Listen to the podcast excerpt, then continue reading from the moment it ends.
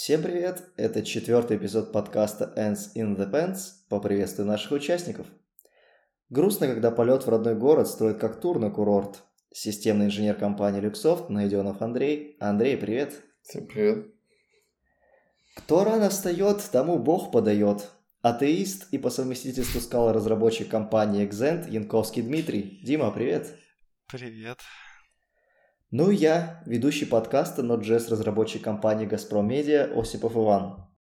Мы в прошлый раз разговаривали про воспитание, э, про мотивацию детей и все так прочее. И мне кажется, что мы отлично можем сейчас подойти к, там, э, к вопросу общей семьи, к вопросу детей, зачем, почему, куда и как.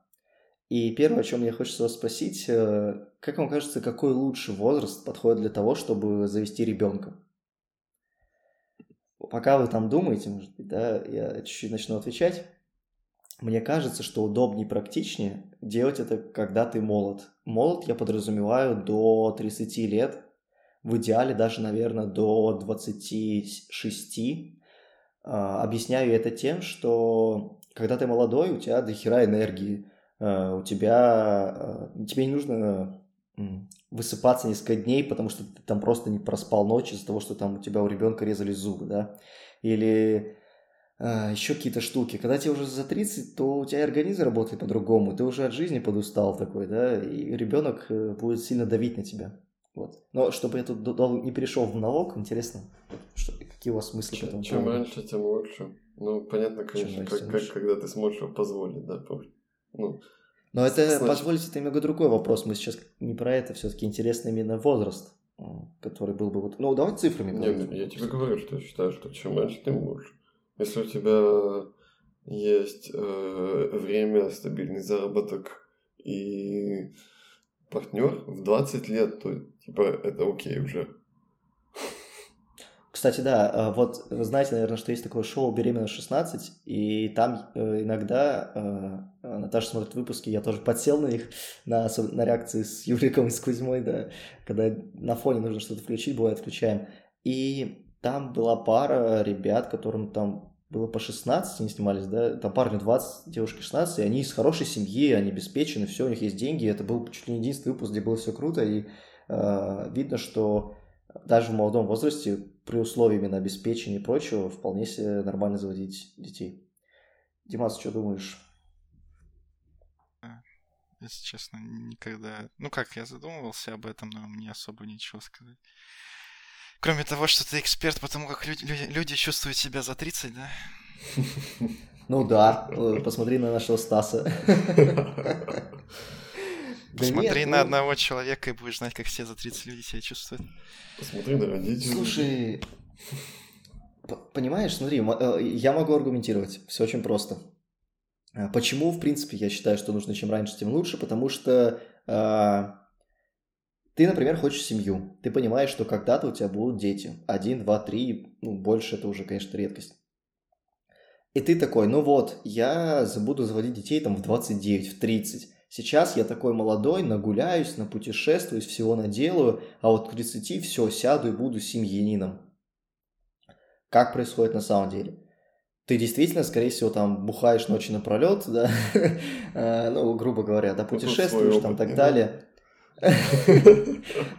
Весело проводишь свою жизнь, и к 30 годам ты уже подустал, ну, потому что такой образ жизни, он все равно сказывается на тебе, и ты тяжело себя уже поддерживать в такой форме. И тут ты заводишь ребенка. И мне кажется, что такой подход – это некая отсрочка, что гораздо выгоднее и эффективнее завести ребенка наоборот, когда, э, тут, когда ты молод, ты заводишь ребенка, а потом к 30 ты уже начинаешь тусить. Ну, понятно, не в отрыв, не надо там... А, Ребенок, остаешься один, мы на неделю там все улетаем, да? Но вот эта отсрочка, она сильно сказывается. И что, мне кажется, лучше ее лишиться. Вот это, это мои аргументы в пользу того, что за 30 люди подустали. Потому что они сильно тратят свою молодость на многие штуки. Вот. То есть план, план получается такой. Как можно раньше ребенок, он вырастает, ты уходишь в запой, или как? Да, да, в этом весь план. Это же гениально. Ну, типа, просто не хочется... В... Ну, прикинь, ты 30-летний мужик, э, скорее всего, у тебя уже хорошая карьера. Я, я согласен с тем, что ты говоришь. А, Мне и ты так такой встаешь, встаешь ночью идти менять памперсы. Мне в 30 лет впадло будет вставать ночью и идти менять памперсы ребенку, грубо говоря. То есть прям, не знаю, я типа хочу жить. Я, я, я не хочу вот этими вещами заниматься. Но при этом это не значит, что ребенок останется один. Нет, воспитание там все прочее, но у него больше автономности. Да, он ушел в школу, вернулся там. Тебе уже не надо с ним 24 на 7 сидеть, потому что он может встать, э, споткнуться, упасть, разбить голову, просто потому что он маленький и неуклюжий, да, то есть и, все это не хочется делать уже в более зрелом возрасте, хочется жить жизнь. Вот поэтому. А так, еще по поводу того, что в 30 лет люди усталые, то ты смотришь на окружающих и видишь, что э, многие такие, ну, им 30, а они там уже ноют, там, как у них все плохо в жизни, там, что они там на работе все тяжело, там таблетки едят, там всякое такое. Вот. Я не, я не по одному человеку сужу по Стасу. Ну, нет, Стас хорошо себя чувствует, это просто была лирическая ставка. Вот такие дела. Кстати, э, на вот это мое, на мою точку зрения, вот это повлияло очень сильно. Так, так, в детстве я вообще не хотел детей. Я такой э, в старших классах говорил, дети это обуза, дети заберут мое время, мне придется на них его тратить, а я хочу только на себя, я максимальный эгоист, да. И потом в какой-то момент мое все это мировоззрение изменилось, и я думаю, что в частности э, на это очень сильно повлияли э, различные сериалы и фильмы, которые я смотрел. Там, где было что-то про семью, э, это- я, я смотрел такой, вау, семья, это круто. И я такой, вау, отношения могут быть классные, это не только там про секс, да, и так далее, вот. И я думаю, что сериал, который очень сильно на меня повлиял, это «Как я встретил вашу маму». Кто-нибудь из вас смотрел его? Не. Как-то не сошлось. Вы очень много потеряли. Э, Это сериал, как он называется? Как они называются, когда... Как Ситком? друзья... си- Ситком? Ситком, да. А, я смотрел этот сериал, по-моему, два раза. Первый раз я смотрел его в 16 лет, и второй раз я смотрел его в прошлом году. И вообще по-разному воспринимается, абсолютно. То, что... Ту информацию, которую я черпал в 16 и черпал... Черпал э, в прошлом году, она абсолютно разная. То есть другой взгляд вообще на одни и те же, на одну и ту же картину, по сути. И там много чего крутого происходит. Там же я понял, как должны, не как должна выглядеть компания друзей, а что друзья это невероятно важно. Вот. И я очень рекомендую посмотреть вам э, одному за женщину, неважно. В русской, в английской озвучке, как вам удобно. Но сериал великолепный. А если у вас какие-нибудь такие фильмы, сериалы, может, книги, что-то, что изменило ваше мнение насчет чего-то? Э, Про социальное, я бы сказал. Мы не говорим тут про какие-то науки и прочее, да? Блин, так сложно вспомнить. Наверное, нет. Нет? Ну, одна книга суперская есть, да? Какая? Которую, наверное, ты читал? Это, это как а, Ася Казанцева, Нет, это, не это... Казанцева. Я про книгу, которая «Важные годы» называется, или что-то такое. Я не читал. Ты я не один раз читал? ее увидел. Нет, я не прочитал, я пропустил. Да вообще, честно говоря, Ну, я вообще много там- книг пропустил. Там, по сути, Мгм. есть вот эта вот основная мысль, что тебе нужно что-то делать от 20 до 30 лет, иначе ты останешься ни с чем после. Ну, в общем, как-то Ну, да, так. з- звучит логично. Вот. Я бы ее прочитал. Кто-то из вас уже задумался, что будет делать на пенсии? И, не так, даже не то, что делать на пенсии, а как ее вообще заработать? Ну, Я понимаю, что мы, конечно, еще очень молоды для этого, но все равно, типа... Для этого же пенсионный фонд, в смысле, заработать. ну, Да, да, да, да. Он же так, Ну, да. так поможет тебе через э, сколько, 40 лет? Ты что за деньги отдаешь? Ну, ну хорошо, сколько у тебя будет пенсия? Это, это никто Я- не знает. кстати, там, там формула же какая-то есть, но она очень сложная вроде, там не так просто высчитать. А, там, за электронные баллы. Заебало, да? Да, да, да. То есть тебе там, Да, пока да. работаешь, начисляют э, баллы, а потом баллы по какому-то определенному курсу обмениваются в рубли, и этот курс иногда меняется, типа, вот. Что-то такое, насколько Да. я понимаю. Жалко, что там не просто, типа, ты даешь в пенсионный фонд деньги, тебе просто возвращают их помесячно, каждый, каждый месяц всю сумму, что ты там заработал, да? Не, ну- Еще, по-моему, ты не можешь... Ага. Ну, там похитрее схемы придумали, как бы, чтобы не все деньги отдавать, это очевидно. Ну да, потому что вообще сейчас уже в России есть проблема, что стариков очень много. Э, И типа сейчас, по сути, один, с, э, один взрослый человек вполне себе может своим отдачей, отдачей денег в пенсионный фонд кормить там двоих. Ну, потому что демографическая яма у нас там была, всякое такое. Это, конечно, да. Но я просто думал, вот я такой 60 лет. Чем вообще заниматься? Ну, де- хочется пассивный доход. Ну, в 60 лет ты уже вообще не хочешь работать. Он, Квентин Тарантино сказал, отсниму 10 фильмов и в 60 уйду на пенсию просто кайфовать, да? Кстати, недавно 10 фильм за- закончил писать сценарий, по-моему, называется «Кинокритик». Видели? Нет. Нет, я слышал то, что он снимет, по-моему, для Netflix сериал какой-то еще. О, ничего себе, этого не слышу. Но он десятый фильм написал сценарий там про какую-то женщину-кинокритик в 70-е, по-моему, вот. И это будет его финальный фильм. Ему исполнилось в этом году 60 лет, кстати. По-моему, в этом году. И, По-моему, даже недавно, условно. Ну, чел точно знает, что делать на пенсии, да? Ну, А, ну, у него вариантов как бы побольше. Ну, Он все-таки хорошо да. поработал. Ну, я, короче, пришел к тому выводу, что надо каким-то образом потихоньку откладывать себе на пенсию деньги куда-нибудь.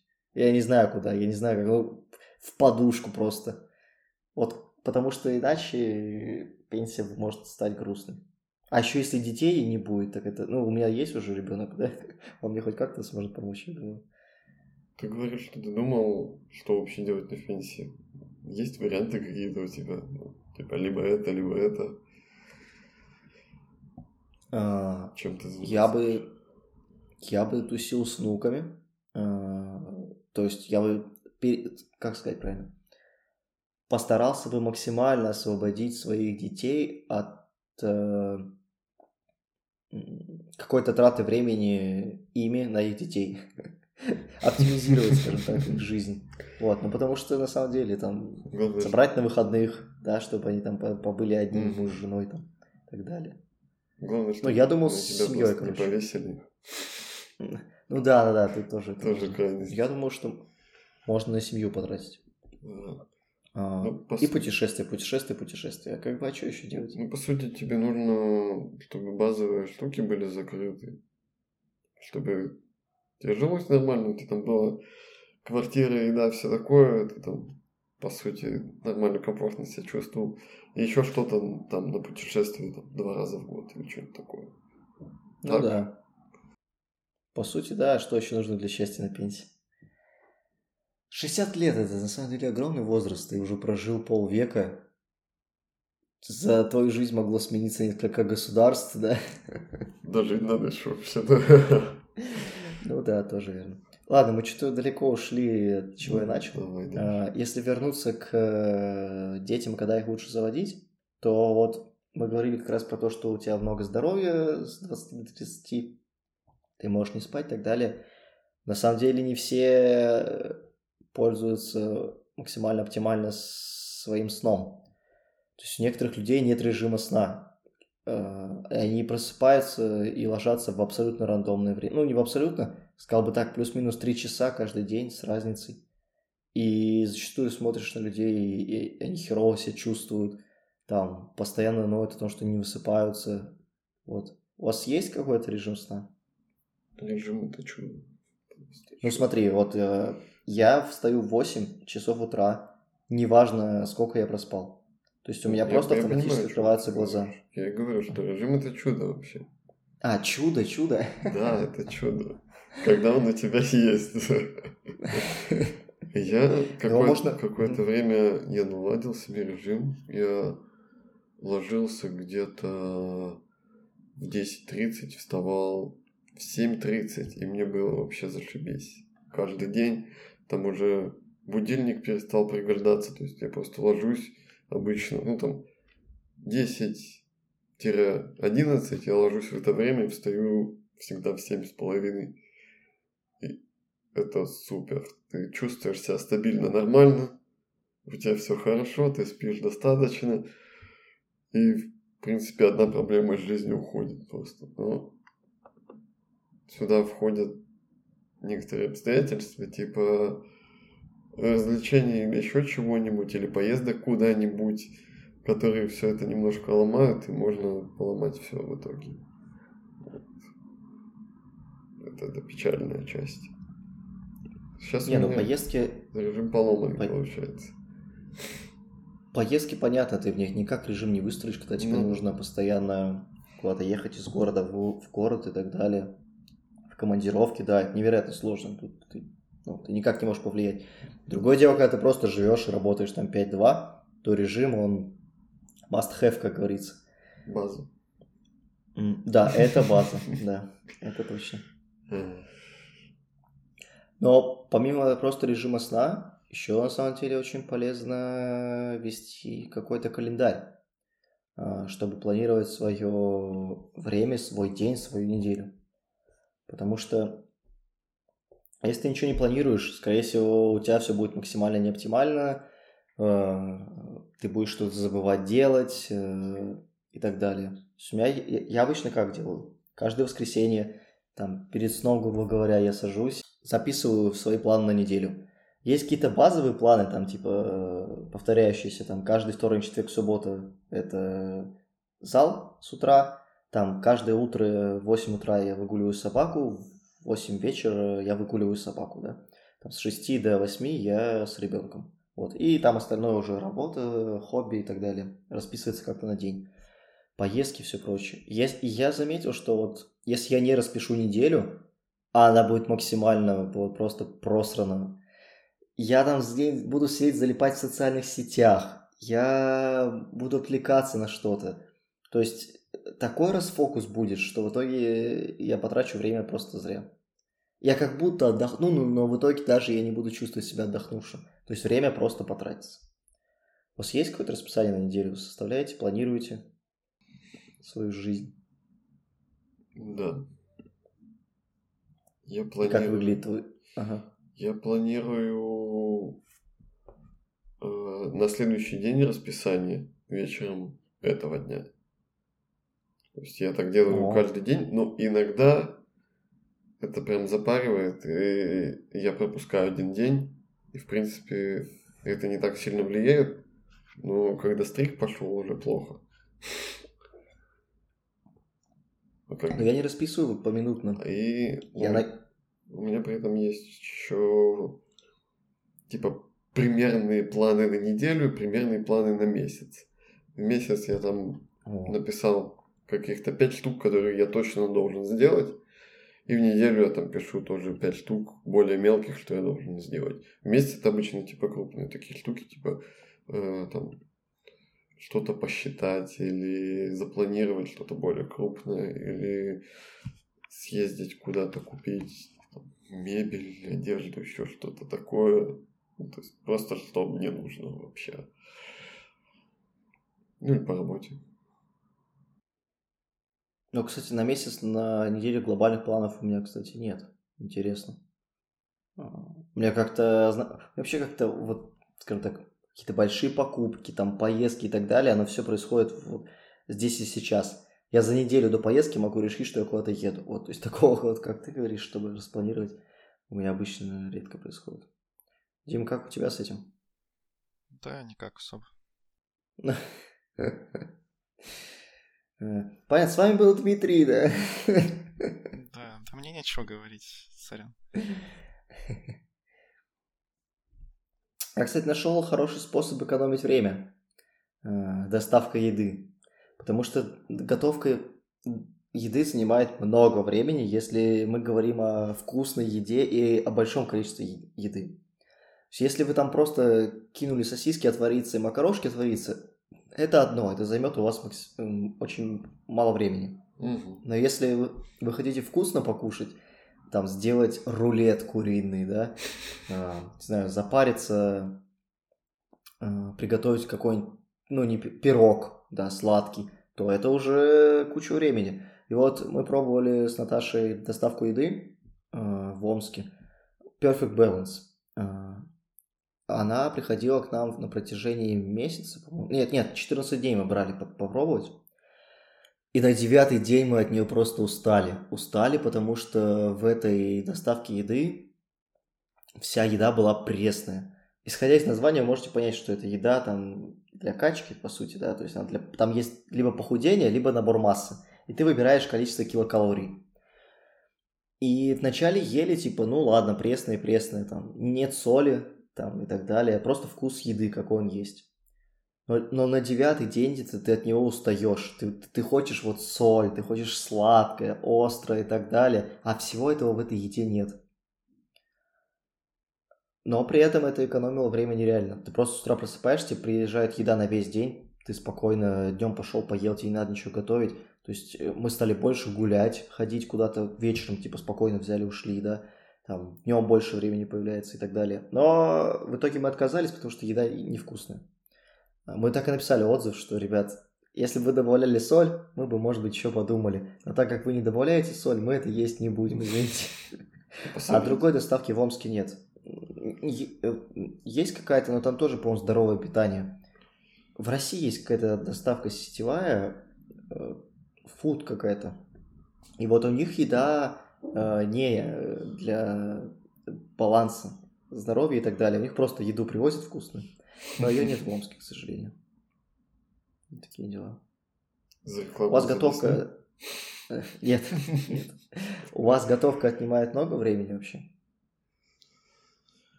Ну, у меня она отнимает не слишком много времени, потому что я... Если я готовлю, ну или Лена готовит, даже на, то обычно мы не делаем дома ничего такого, что занимает много времени. Обычно это все быстро, там что-то под, поджарить мясо какое-нибудь, там сварить мультиварки гарнир какой-нибудь. Вот. Когда-то ну, там делаем какие-то блюда, но они тоже не слишком долгие. То есть там какое-нибудь мясо по-французски это недолго делается. Ну, от такой еды устаешь тоже, потому что... Ну как, я, я на самом деле могу есть э, месяц гречку просто с мясом. А Наташа устает от одной и той же еды, поэтому она придумывает какие-то меню, она, придум... она ищет блюда различные, составляет на неделю прям меню. И вот она там Э, еда закончилась, он смотрит, что дальше по меню и готовит, что по меню. И каждую неделю разная еда получается. Это занимает, да, больше времени, чем простая готовка, но зато действительно всякого разного перепробуешь, разные вкусы. Это прикольно. Звучит круто. Ну, э, я, по сути, там раз в три дня, может быть, э, что-то готовлю. Это там занимает у меня часа полтора, может, два одним вечером. Я потом это ем три дня вот эти вот, и потом опять все повторяется. Ну, завтрак занимает минут 10, может быть. Я обычно э, там жарю какие-нибудь яйца или омлетик, или хлебушек. Кстати, завтрак у меня самый быстрый прием пищи тоже, но на завтраке я стараюсь просто покупать творог и йогурт. Закидываю чашку творога, сверху йогурт, все и иду дальше в зал или работать. Ну, Самый идеальный завтрак. Ну, еще я часто, ну, довольно часто я, когда в офис езжу, просто иду в кулинарию и там на обед беру еду. Получается, О, нет, ну в офисе не это... очень дорого, и при этом как бы... Это, вообще отдельная тема, там же есть, там же есть бизнес-ланчи, и в офисе, типа, ты просто идешь на бизнес-ланч, тратишь 200 рублей, обжираешься и идешь обратно работать. И это типа дешево достаточно. У нас тут нет таких а. бюджетных кафешек рядом с офисом. Там есть либо прям хорошие уровни кафешки в этом кампусе, либо какие-то ларьки, в которых мне не очень нравится. Так что, по сути... А в Ага. В Сербии есть бизнес-ланчи? Я не видел, нет. Нет? Интересно. А, Арина, наша знакомая общая, которая работала или работает дизайнером в какой-то компании по ставкам, рассказывала, что им в офис покупают еду. Она вообще говорила, что она не готовит дома, она просто приходит в офис, у нее стоит контейнер с едой, она берет любой, ест, и все. То есть компания полностью оплачивает ей обед, ужин и завтрак. Вот. Ну, Такие дела. э- это супер схема, если компания может на себя это взять. Я работал в компании, где они просто говорили, ну вот, мы у этих челов заказываем обеды, а там обеды из какой-то столовки. Это неплохо, нет, но тоже прикольно. То есть там ты делаешь заказ, и тебе на обед привозят э, простую столовскую еду, там котлетку с пюрешечкой, там макарошки с мясом, вот такое. И люди брали активно, кушали. Вот. Что это удобно, когда компания как-то помогает. Может, пусть не финансово, но хотя бы смотрите, вот мы отсюда все заказываем. Типа, это, это не просто доставка э, там, из суши и прочего, это прям, ну, приезжает еда, которую можно есть каждый день. Что каждый день есть суши, это невыносимо. У нас было что-то похожее, такое в одной компании. Ну, там, по сути, ковид был. А так, до ковида, там вообще в этом же здании была кафешка эта. То есть она просто была открыта, в нее можно было зайти, типа заранее себе заказать, ну, там, всем офисом, ну, прийти и свое блюдо взять и съесть. Ну, вот мы говорили про доставку еды, и я купил компьютер. Я обновился наконец-то ПК за 75 тысяч. А, Это дорого. Мне, конечно, немного больно было тратить такие деньги, но дешево. Не знаю. Меня, э, меня жаба задушила, но э, у меня нашлись деньги на это. Я давно хотел себе обновить комп, потому что мой комп уже вообще умирал. Вот. У меня есть Xbox, но на компе теперь играю в какие-то другие игры. Но я, не об этом, я к чему. А, очень тяжело было подобрать определенные детали до компа. А, Димас тоже покупал себе комп недо- э, там месяца два назад, может. Я решил купить как у него, но системного э, блока питания не было. И мне корпус не подходил, потому что э, его размеры были больше, чем мне надо было. Там мне надо 195 миллиметров был в ширину, а вот там Димаса, по-моему, 220 или 206. Ну, то есть у меня, у меня просто стул не заедет в стол, если я поставлю компьютер на пол. А я компьютер ставлю на пол, потому что сверху у меня он выглядит колхозно, если его ставить. Я не знаю вообще, кажется... Я только один раз видел, когда компьютеры на столе выглядели красиво. По-моему, поперечного в ролике в каком-то или в инсте. А так обычно компы на столе это отвратительно смотрится. Ну, Тут согласен, но все-таки ставить его именно в ноги это очень неудобно, как по мне, он должен стоять рядом со столом. Ну, тоже как вариант. Но я к чему? Я по отзывам подбирал себе блок питания. И я благодарен всем тем людям, кто пишет отзывы, э, потому что без них вообще нереально выбрать нормальный себе товар. Я к чему это?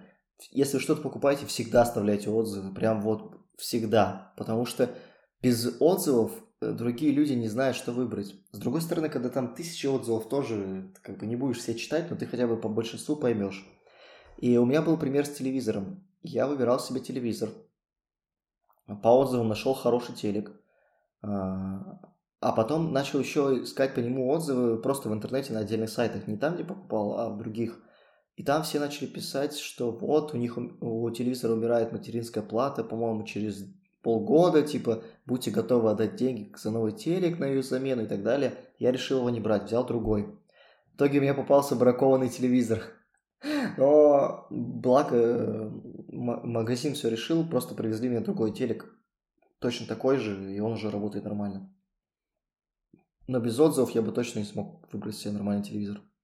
И э, у меня есть также пример с вот, доставкой еды. А, отзывы помогают не только покупателям, отзывы очень сильно помогают бизнесу, если мы говорим не о товарах. То есть вот Perfect Balance, да, это доставка еды. Я так много раз так сказал в названии, как будто у нас действительно интеграция, но нет, мы еще не настолько популярны, чтобы нам платили деньги за это. А, у них, э, они бизнес, и для них обратная связь может быть каким-то э, э, триггером для того, чтобы что-то улучшить. Например, у меня аллергия на рыбу. И я просил заменить мне все блюда рыбные на что-то. Просто сказал, чуваки, не привозите мне рыбу, я не буду есть. Ну, то есть, если вы не можете заменить, не привозите, там, как-то предупредить и так далее. И они заменяли мне обычно либо на мясо, либо печень- печеньки прикладывали, какие-то суперкалорийные, так как я брал на напор массу. э, Мне нужно было много килокалорий. И получилось так, что когда они меняли блюдо на... с рыбы на мясо, иногда повара, видимо, перекладывали э, рыбу и мясо одной и той же ложкой. Потому что я ел из контейнера, и у меня через 2-3 минуты началась аллергическая, начиналась аллергическая реакция. У меня опухали губы, чесались. Э, она незначительна, то есть я там... у меня не было отека квинки и так далее. Но все равно это неприятно, типа. Я написал им, что, ребят, пожалуйста, э, это не критично, но если у вас есть возможность, не перекладывайте еду одной и той же ложкой. И мне ответили, что, оу, типа, это очень хорошо, что вы подметили, ну, кто-то от бизнеса, да, там, ответил на этот отзыв, сказали, что мы попросим своих поваров там брать другую ложку для этого. Потому что, ладно, у меня были, была незначительная аллергия, но у кого-то, может быть, и гораздо сильнее. А люди на месте, они не задумываются об этом. Типа, им сказали просто поменять рыбу. Они такие, ну, беру той же ложкой рыбу, убираю, беру курицу, кладу, э, фиксируем прибыль, как говорится. Вот. Так что отзывы невероятно полезны. Ну, еще иногда отзывы сбивают с толку. Например, я выбирал монитор недавно, новый, и там залез, когда в отзывы начинаю читать, и я понимаю, что, оказывается, столько проблем люди находят в мониторах. Я бы их раньше, до того, как прочитал отзыв, считал бы незначительными. Типа там какой-то один чел, по-моему, писал, что вот, у меня какой-то там засвет, глоу эффект. Я такой, что это такое? Пошел гуглить. А, нифига себе, так такое бывает. А потом какой-то чел пишет, а вот у меня битый пиксель, я его вижу, когда у меня весь экран типа фиолетовый, и там света нет, и еще какая-то хрень. Я такой, и все это вызывает такую, типа, тревожность, и ты читаешь кучу отзывов на кучу разных мониторов, и не можешь из-за этого выбрать. Поэтому иногда отзывы еще вредят. Но в итоге ты, скорее всего, выберешь любой монитор, и он к тебе приедет, и там будет все нормально. Вот эти челы, которые пишут это супер придирки, им почему-то это интересно делать. Вот у нас есть один друг, тоже Дима его зовут, так вот он такое любит. Вот. А, Просто нужно относиться к отзывам определенным образом. Вот ты читаешь, как я делаю. Я открываю отзывы и сразу же включаю отзывы на 3, 2, 1 звезду. На 4-5 я не читаю, я, не, я, я сначала читаю самые худшие. После того, как я прочитал эти худшие отзывы, я прикидываю их количество. И потом смотрю на соотношение с отзывами на 5-4 звезды. И в голове себе прикидываю, ага, ну, скорее всего, ребятам попался брак. Такое бывает. Вот я говорю, мне попался телек с браком. У него отзывы все замечательные, все радуются, писаются кипятком, а у меня телек просто выключался каждые 20 минут, когда я включал приставку. Ну, очевидно, брак. И такое бывает. Да, просто я вот использую метод соотношения плохих отзывов к хорошим и делаю какие-то выводы. Ну, это за тебя сайты обычно делают. Средняя оценка, это как бы на показатель. Ну, ну, вообще, ну, да. вообще очень странно, когда люди пишут, ставят одну звезду, когда им попался брак. Это, это же брак, типа, зачем его оценивать? У всех есть брак, не бывает без брака продукт. Кстати, да, это тоже неправильно. Слушай, Андрей, а я, я, тебе, я тебе на день рождения спонсировал подарок твой. За это, а, там какая-то да, шайтан-машина. Да, да, шайтан-машина, да, была такая. Я... Ты, ты ее получил? Да, я... она дошла. Расскажи, расскажи, что это, очень интересно. Ну, вообще, можно начать вообще с истории, как я ее заказывал. Потому что магазин, который их продает, он их перекупает у типа официального вот этого вот поставщика, так сказать. И они их продают по Европе. Я думаю, ну вот я хочу купить, э, пишу им e-mail, типа вот я хочу вас купить, то все, а, вы доставляете в Сербию? Мне какой-то чувак отвечает, а знаешь, мы не в курсе. Типа, ну, наверное, дойдет. Я читаю там раздел с вопросами на сайте, там написано, типа, везде, куда DHL доставляет, оно должно дойти. Я у него еще раз спрашиваю, прикладываю вот этот скриншот с сайта, он такой, ну, нет, я не в курсе. Я думаю, ну, Блин, ладно, была не была, как бы и, и решил взять. Э, оплатил. Контора это находится во Франции, мне Фран... из Франции, по сути, выслали. Он долетел до сербской таможни на следующий день. И на сербской таможне он лежал сначала пару дней, Потом мне прислали письмо из DHL, что его нужно растаможить. Я заплатил, по сути, 30% от стоимости. Ого, он Под- же стоил дорого. Ну да, да. По-моему, Он- больше 200 долларов, да? Он, он стоил 260 евро. Жестко. И с растаможкой там вышло больше 300, по сути. Это да, это дорого очень. Ну, там, по сути, считается как э, 20% НДФЛ, ты его ввозишь как бы как товар, и ну, товары облагаются налогом. Понятно, что какая-то французская компания ничего не платила сербской налоговой, поэтому должен ты сделать. Вот. И 10% это просто э, пошлина на ввоз. И еще ты должен заплатить за услуги таможни, но ты не можешь от них отказаться. Что за услуги? Просто что они... Растаможка, да, просто. Да. Ты должен заплатить там, там типа 10 евро или что-то такое.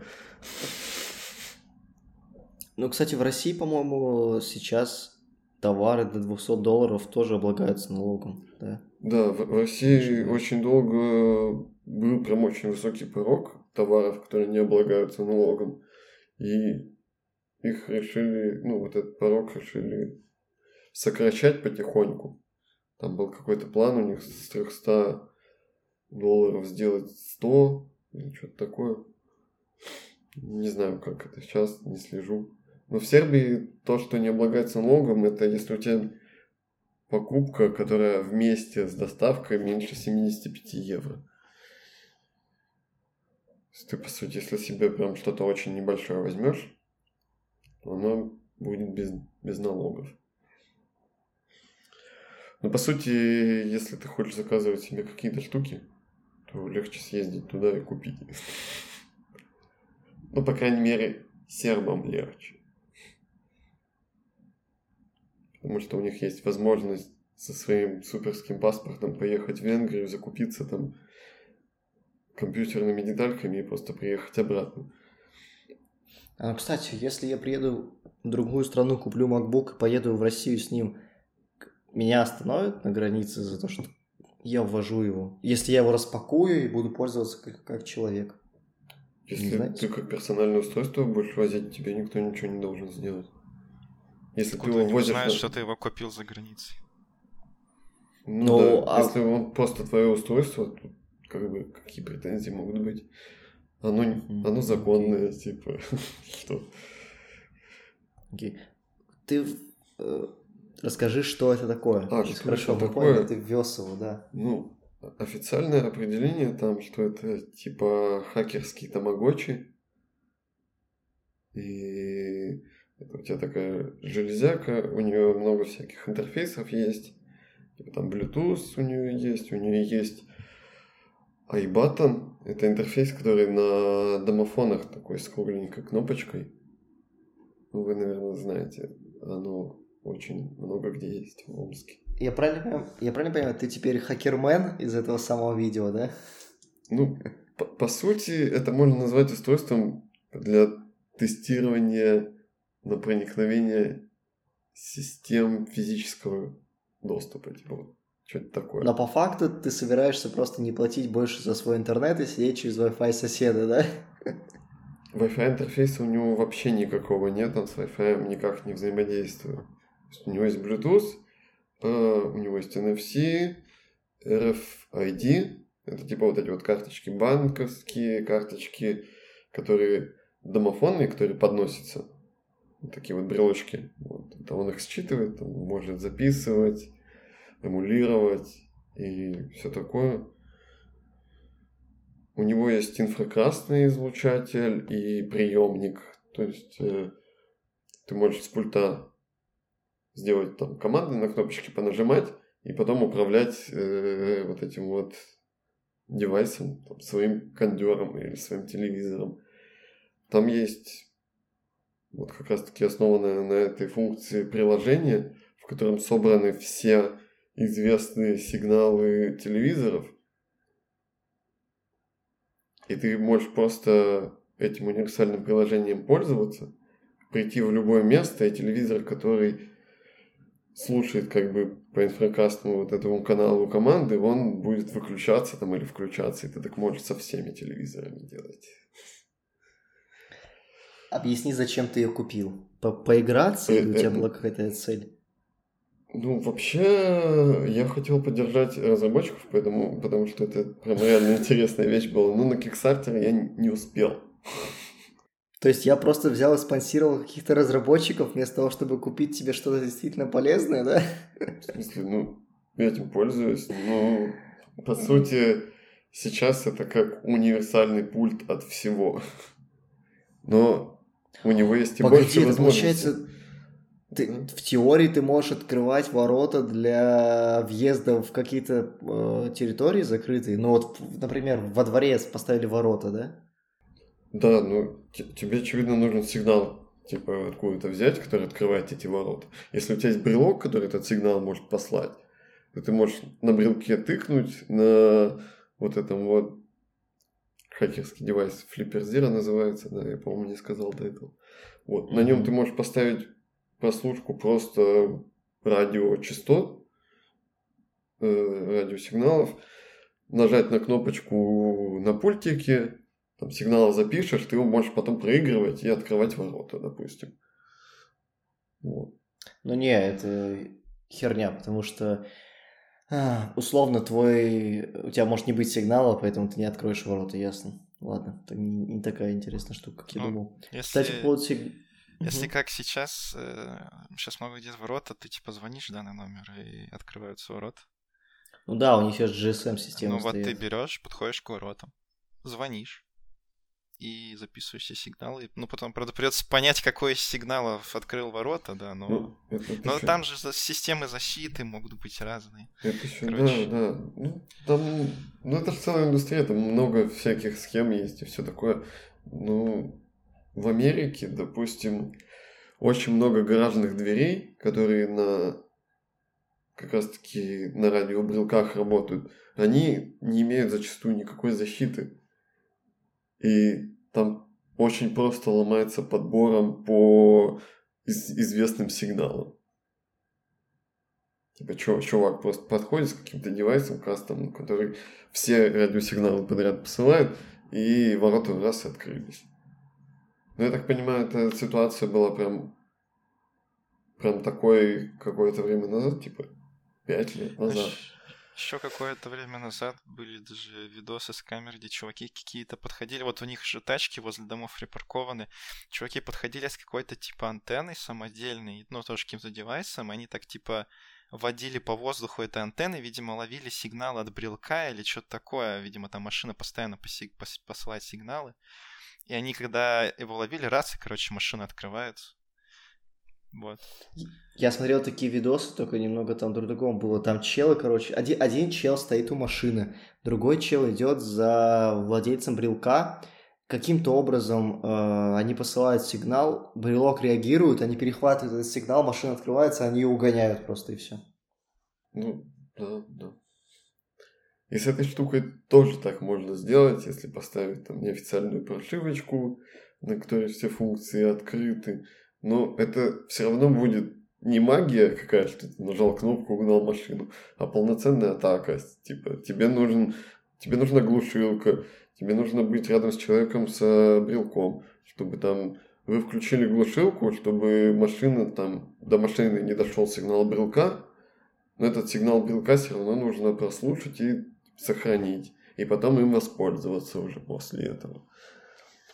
То есть это, ну, не просто. Ну да, понятно, понятно. У нас, э, кстати, преподавательница в политехе, которая преподавала нам все, она рассказывала, как они со студентами создали какую-то шайтан-машину при помощи радиотехники, которые, с помощью которой они открывали просто машины, которые стоят возле этого, ну, которые были припаркованы, нет, может быть, не открывали, но они посылали сигналы, и им отвечали, типа, и она хвасталась этим вот. Так что в теории те, кто учится на РТ, вполне могут этим заняться, да, при желании. Слушай, ну круто, я рад, что ты доволен этим подарком. Да. Вот. Это, это, конечно, у меня на данный момент там, типа, я попробовал там, да, сохранить там ключ от от входной двери, там, от домофона, от офиса, там, сохранен пульт от кондиционера, и я все это могу делать. Типа. А вот сейчас мы развернемся резко в другую сторону. Э, занимался ли кто-то из вас рефлексией по поводу своей второй половинки?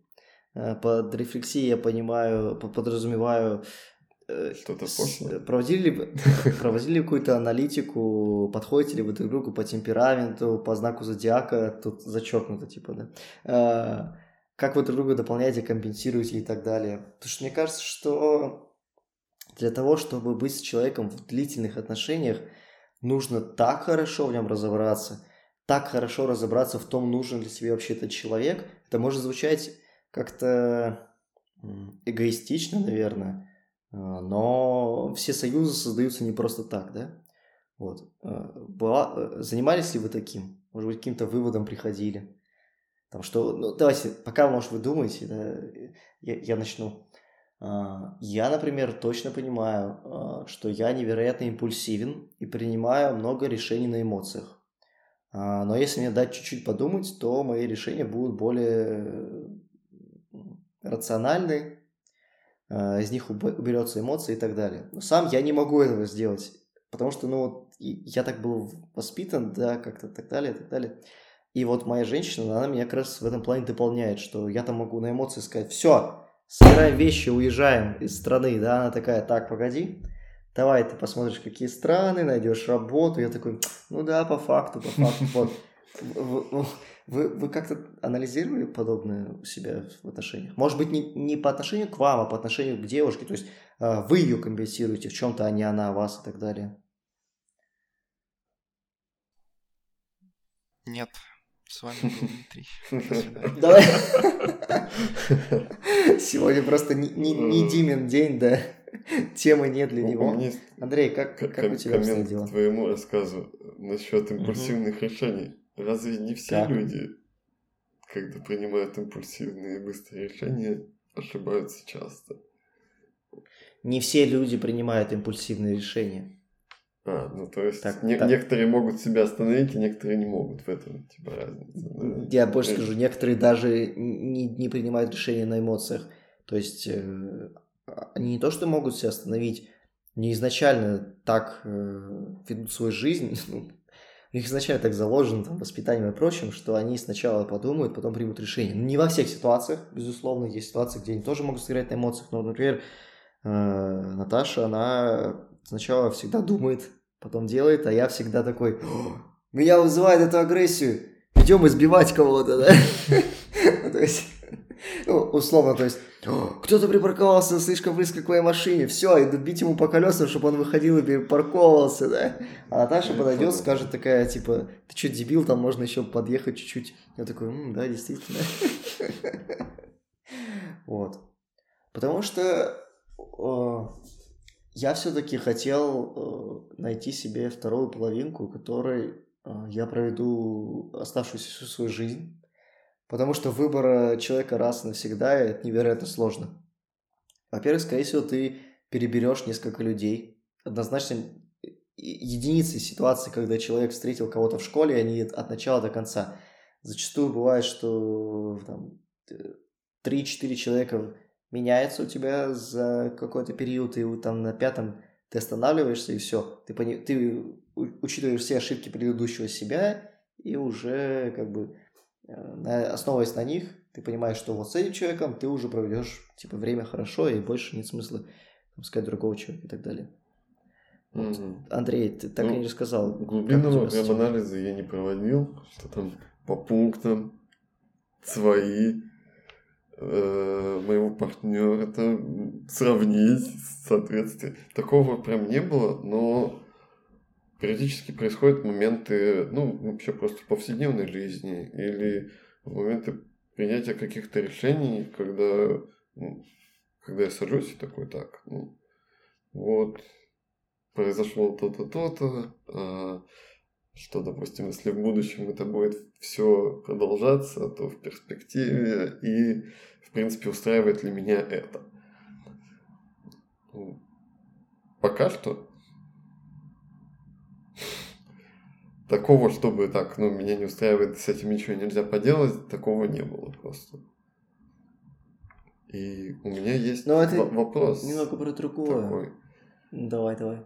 что если ты проанализируешь так вот человека, с которым, ну, ты, допустим, уже в отношениях, какое-то время живете, занимаетесь общими делами, вот ты сел, проанализировал и понял, что, ну, это вообще не то. Ну, на самом деле, ну, вообще неправильно. Что дальше? Что делать? Есть. А, как говорил э, Суровкин, э, нам придется принять непростое решение. Вот, но на самом деле зачастую, когда ты понимаешь, что ты встал в отношениях в, какие в какой-то притык, что вот что-то идет плохо, то иногда выход это просто расстаться с человеком. Нет, Тяжело, не- больно, два дня то. поиграл в доту, все прошло, да? Немножко не то. Если ты уверен, что этот притык будет на каком-то моменте, но сейчас его нет. Да блин, я не про то, ты что-то куда-то ушел. Я, я вот о чем. Вполне себе это относится. С вами в студии э, Роза Сиб- Сибитова. Да, э, показ, э, э, объясняю по примеру. Есть Андрей и Лина, да, ты и твоя женщина. А, Элина импульсивная девушка, а, которая принимает решения на эмоции. Она а, такая человая деваха, да? Извините, если это обидно. А, то есть, я бы сказал, что она это я, только женского пола. Она вечно кого-то где-то собирает, тусовки и так далее. А, ты полная ее противоположность. Ты как раз-таки человек, который типа там посидеть дома, позалипать, сам никогда никуда никого не позовешь, но если тебя позовут, всегда откликнешься. И вот я говорил про вот это. Проводили ли вы вот такое соотношение себя и второй своей половинки? То есть, э, мне кажется, что вот ты со своей женщиной идеально друг другу подходит в этом плане, что там ты максим... Как... Есть же эти как темпераменты всякие, темпераменты вот эти. А, и ты... э, э, То есть ты адепт э, плюс на минус, э, да? Да, да, потому что когда два человека похожи, зачастую это приводит к конфликтам. То есть люди должны быть разные, чтобы они подошли друг к другу. Я адепт вот этого вот. За- зачастую люди, когда по-разному смотрят на вещи, у них наоборот конфликты получаются. Потому что точки зрения Ну. могут быть кардинально разные. Но мы тут не про то. Э, Видишь, тут же не про точки зрения.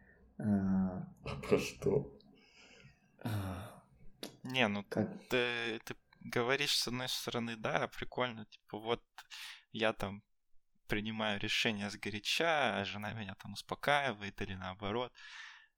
А она там слишком долго думает, и ты такой, да надо делать так, все, оно... Если у вас это работает, это не значит, что, что в другой ситуации у других людей это сработает. Кому-то это будет, наоборот, в тягость. Постоянно там там мой муж, э, вот он там какую-то херню сделал, а теперь за ним разгребать, типа вот такое, что ты знаешь. Не всегда плюс на минус это хорошо.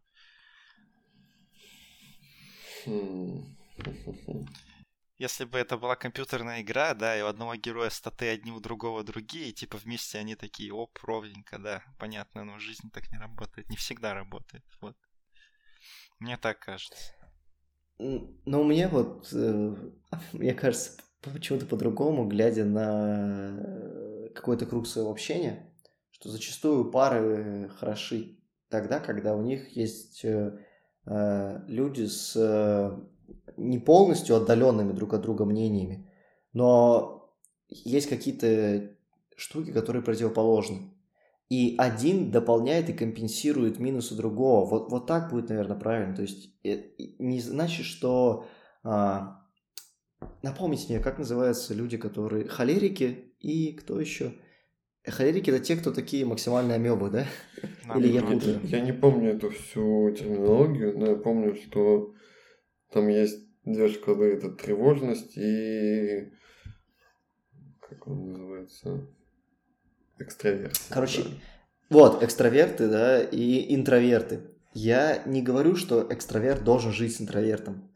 Я говорю, что э, интроверт должен, не, не должен, но в идеале э, перекрывать какие-то минусы экстраверта и наоборот, да. Вот я скорее об этом, что вы должны, что в паре э, люди, когда минусы других людей перекрывают, образуется классный союз. Вот, вот и все, вот Ну, к чему я. Мне просто интуитивно тоже кажется, что когда люди в паре ну, более разные, то это лучше, чем когда они очень сильно похожи друг на друга по характеру. Хотя тут можно предположить, что если люди очень сильно похожи по характеру, то им будет легче вместе. Потому что ну, они на одни и те же вещи могут довольно похоже реагировать, и из-за этого им будет проще друг друга понимать. Ну, что-то такое.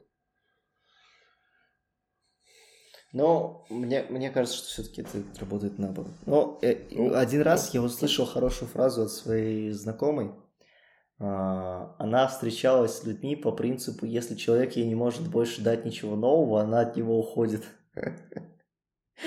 Вот, и в ситуации, когда она бы встречалась с человеком, который э, был бы там не полной ее противоположностью, а наоборот был бы точно как, такой же, как она, то она бы с ним долго не простачалась, да? Это я просто так пример вкинул.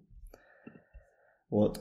Вы никогда э, не задумывались о том, что вам, в принципе, не нужна женщина? Ну, то есть, можно прожить жизнь одному, зачем вообще это все надо?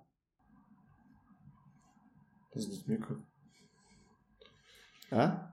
С детьми? Да не нужны они. Ты вообще никто не Да нужен. не, не. Ты можешь один жить. Вот это херня Всё. полная. Херня, да? Да.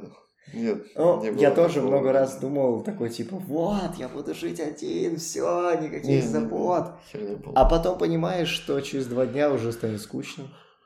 Типа, Ну, не через два дня. Через месяц. а через сколько? Через два. Через месяц? Да даже через год, через два тебе станет скучно и все. Неважно, через какое время. Да даже не скучно, просто есть такое слово одиночество и чувство такое. Одиноко, да. Одиноко, да. Но это тут, точно. тут, тут, типа, это неприменимо ко всем одинаково. То есть вот ты сказал через два дня, Андрей сказал через месяц, да, уже разница какая. Может быть, и есть люди, которым о- одни, одному было бы норм, просто типа такой супер э, а, активный чел, который постоянно куда-то ходит, с кем-то общается, да, там такой вот. Не знаю. Но, давай так, мне кажется, что всегда среди представителей любых э, видов, скажем так, есть подавляющее большинство, все остальное это отклонение. Это не значит, что это плохо, но они просто выбиваются из массы, и это скорее исключение из правил, нежели а, какая-то закономерность. Погоди, про что Ну ты сейчас? да. Что? Нет.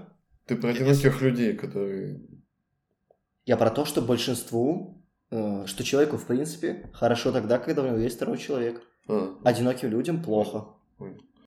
Есть те индивиды, кто в одиночку может спокойно вытащить там, им будет хорошо, но в большинстве случаев человеку нужен второй человек. Есть, как там в песне было? Ладно, не, не вспомню, не вспомню, окей. Ну, э, тупо, да, если смотреть с точки зрения там какой-нибудь биологии, да, то да, ты прав.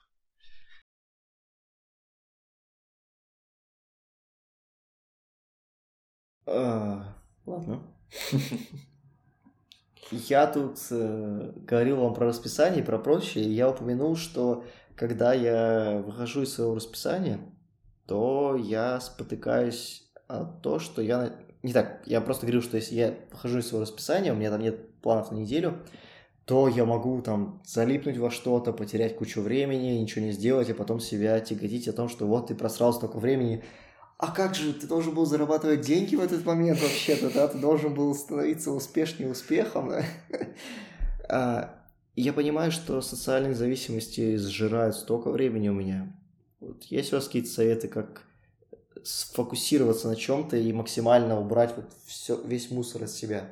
Я, я обычно отключаю социальные сети, когда сажусь э, работать.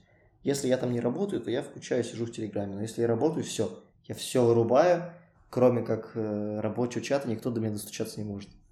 Как-то с этим боретесь? Есть вообще такие проблемы у вас?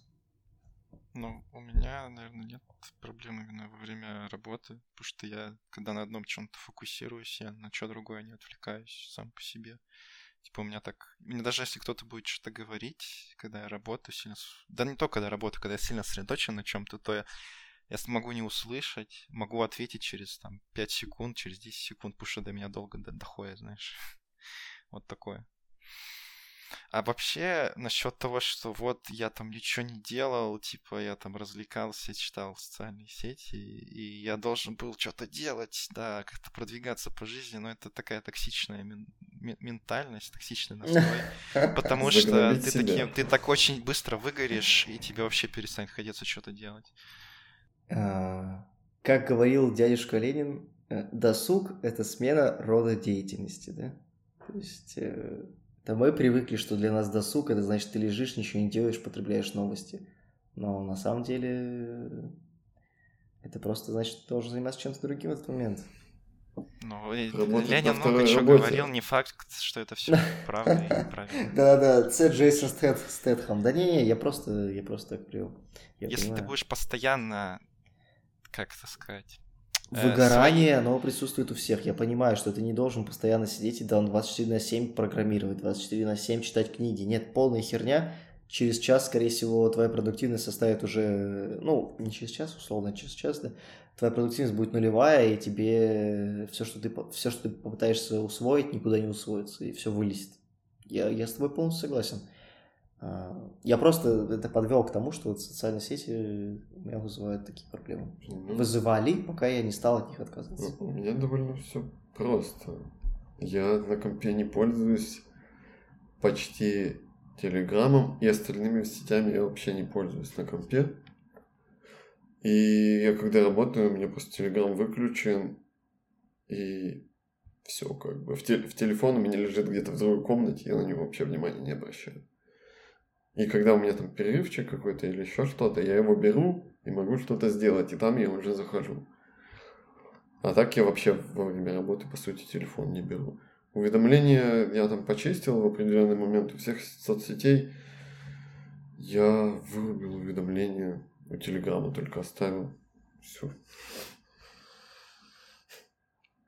Как-то так. Потому что уведомления часто тебя отвлекают.